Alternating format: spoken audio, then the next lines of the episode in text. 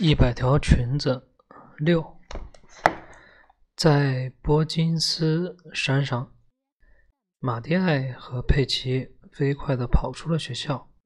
两个女孩沿着通往波金斯山的大街走下去。在这样一个十一月的下午，小镇的那一端似乎被一种令人琢磨不透的氛围笼罩着，混沌。潮湿而阴郁、暗淡。唉，至少我从来没叫过他外国人，或者拿他的名字名字开玩笑。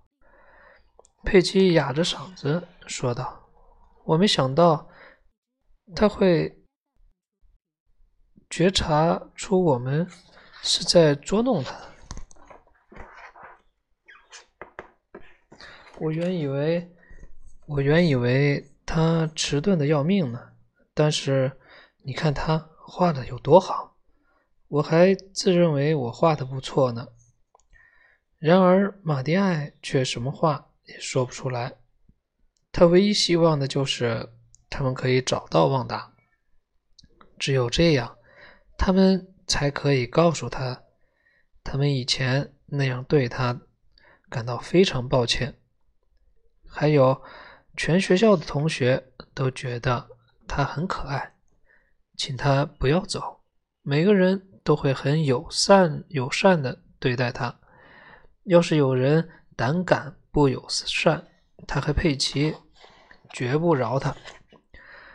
此时此刻，马蒂埃竟沉浸在自己所想象的故事情节里了。有人对旺达不礼貌。他和佩奇愤然而起。佩特罗斯基，罗斯基，有人在怪叫。他和佩奇就像那个坏家伙猛扑过去。好一阵，马蒂埃就用这样的故事安慰着自己。但这些想象出来的情节很快就消散了。他又重新感受到了现实中的不快乐。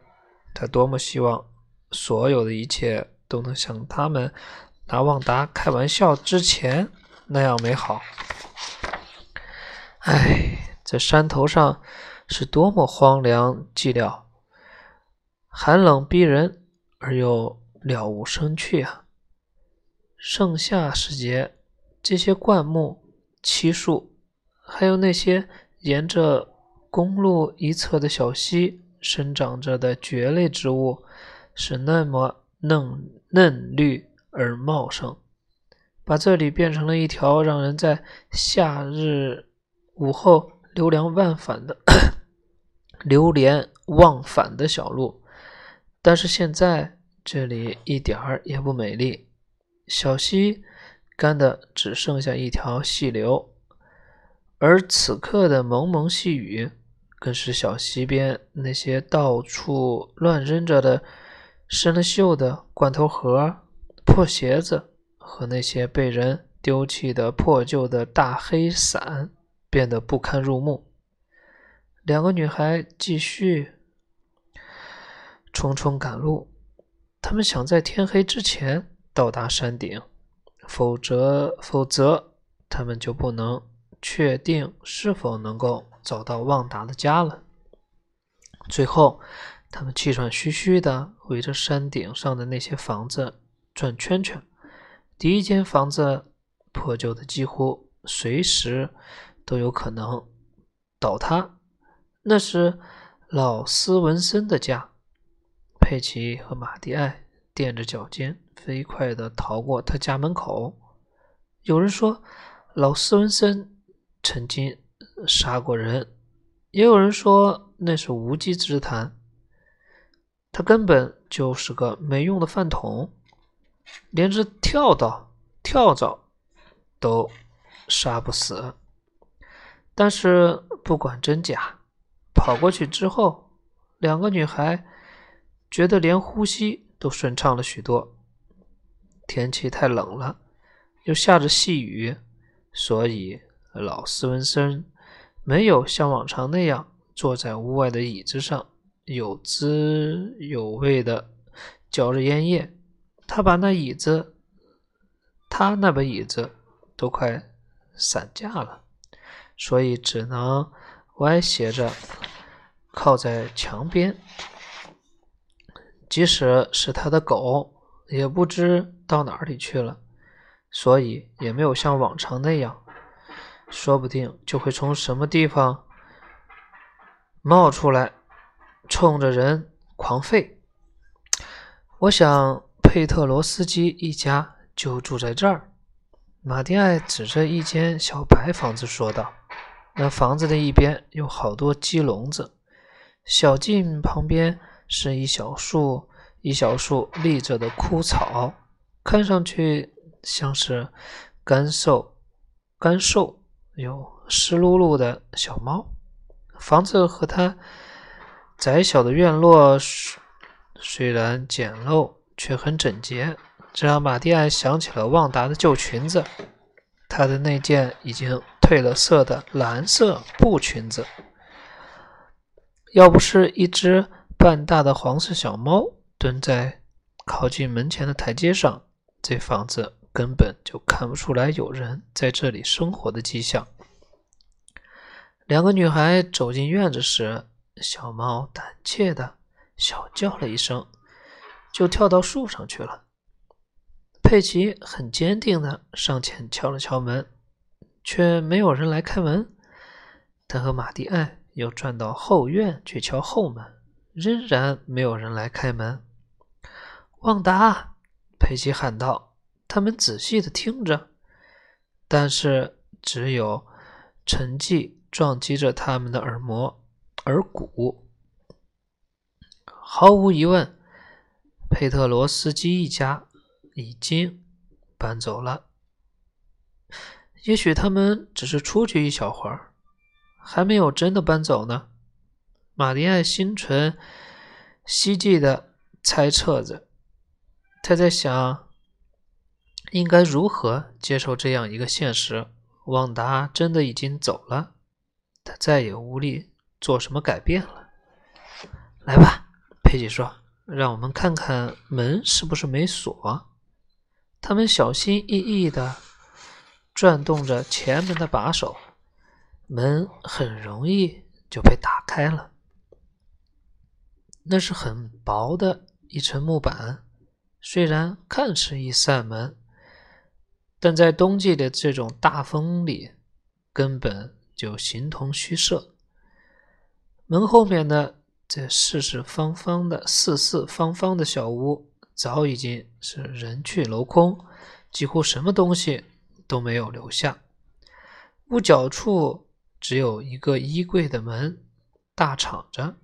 里面也是空空如也。马蒂埃很想知道，佩特罗斯基一家搬走之前，这衣柜里面都放了些什么。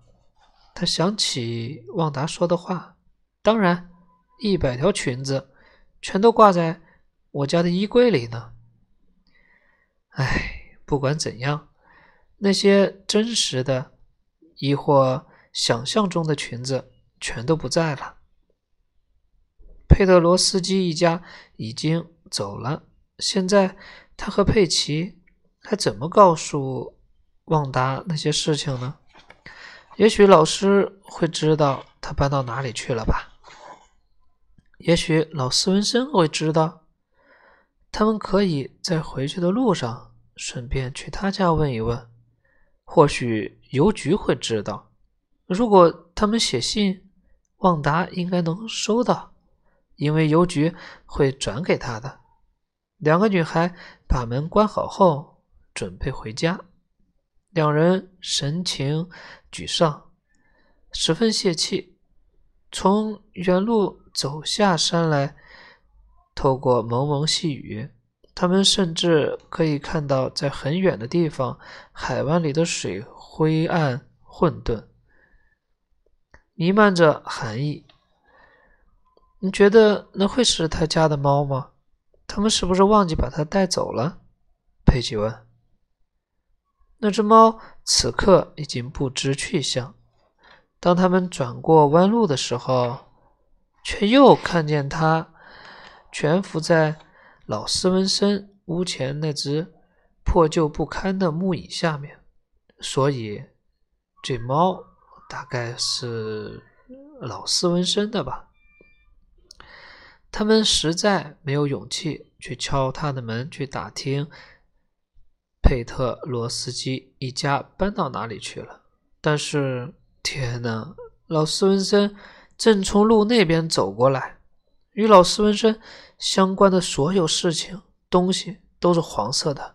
他的房子，他的猫，他的裤子，他的枯草一样的大胡子，和他乱蓬蓬的头发。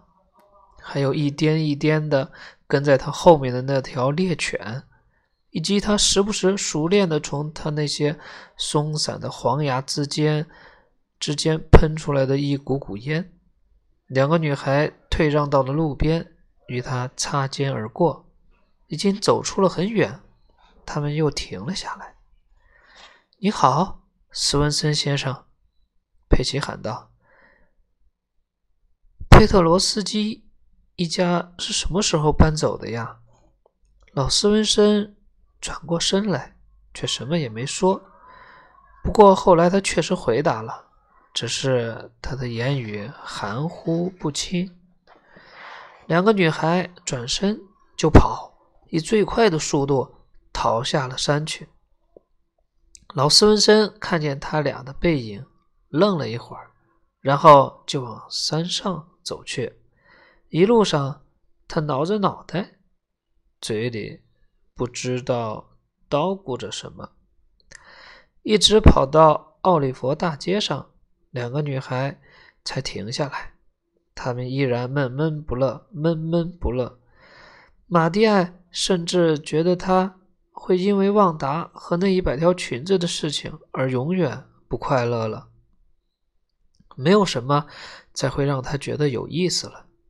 因为正当他想要尽情享受一下的时候，比如和佩奇一起远足远足去寻找滨州杨梅，或者一起去大麦山滑雪，他却不偏不倚的被这样一种坏情绪击中了，使他逼走了旺达、佩特罗斯基一家。唉。反正他现在已经走了，佩奇说：“我们还能怎么办呢？”另外，我问他有多少条裙子的时候，他有可能已经得到了灵感，在构思他的那些话了。否则，他是不会赢得这场比赛的，这次比赛的。马蒂埃仔细的、反反复复的琢磨着，但是。如果真能想出什么主意来，主意来，他也就不会这么难过了。那一夜，他失失眠了。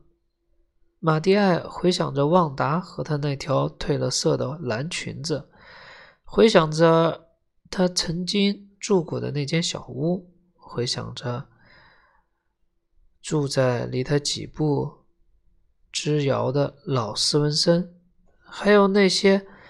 整齐的排列在教室里的上上百幅画，画着各式各样的裙子的五彩缤纷的图画。最后，马蒂埃干脆坐了下来，坐了起来，用手撑着前额，冥思苦想。这是他经历过的最艰难的一次思考了。过了很久，他终于做出了一个重要的决定。他绝不再做一个旁观者了。如果他再听到谁因为长相不好，或者因为名字奇怪而被别人取笑的话，他一定会仗义直言，即使那意味着将要失去佩奇的友谊。他已经没有办法纠正在旺达身上犯下的错误了，但是从现在起，他再也不会让其他人不快乐了。想过了这些，马蒂埃终于在精疲力尽中沉沉睡去。六讲完了，下一集是七，给十三班的一封信。给十三班的一封信。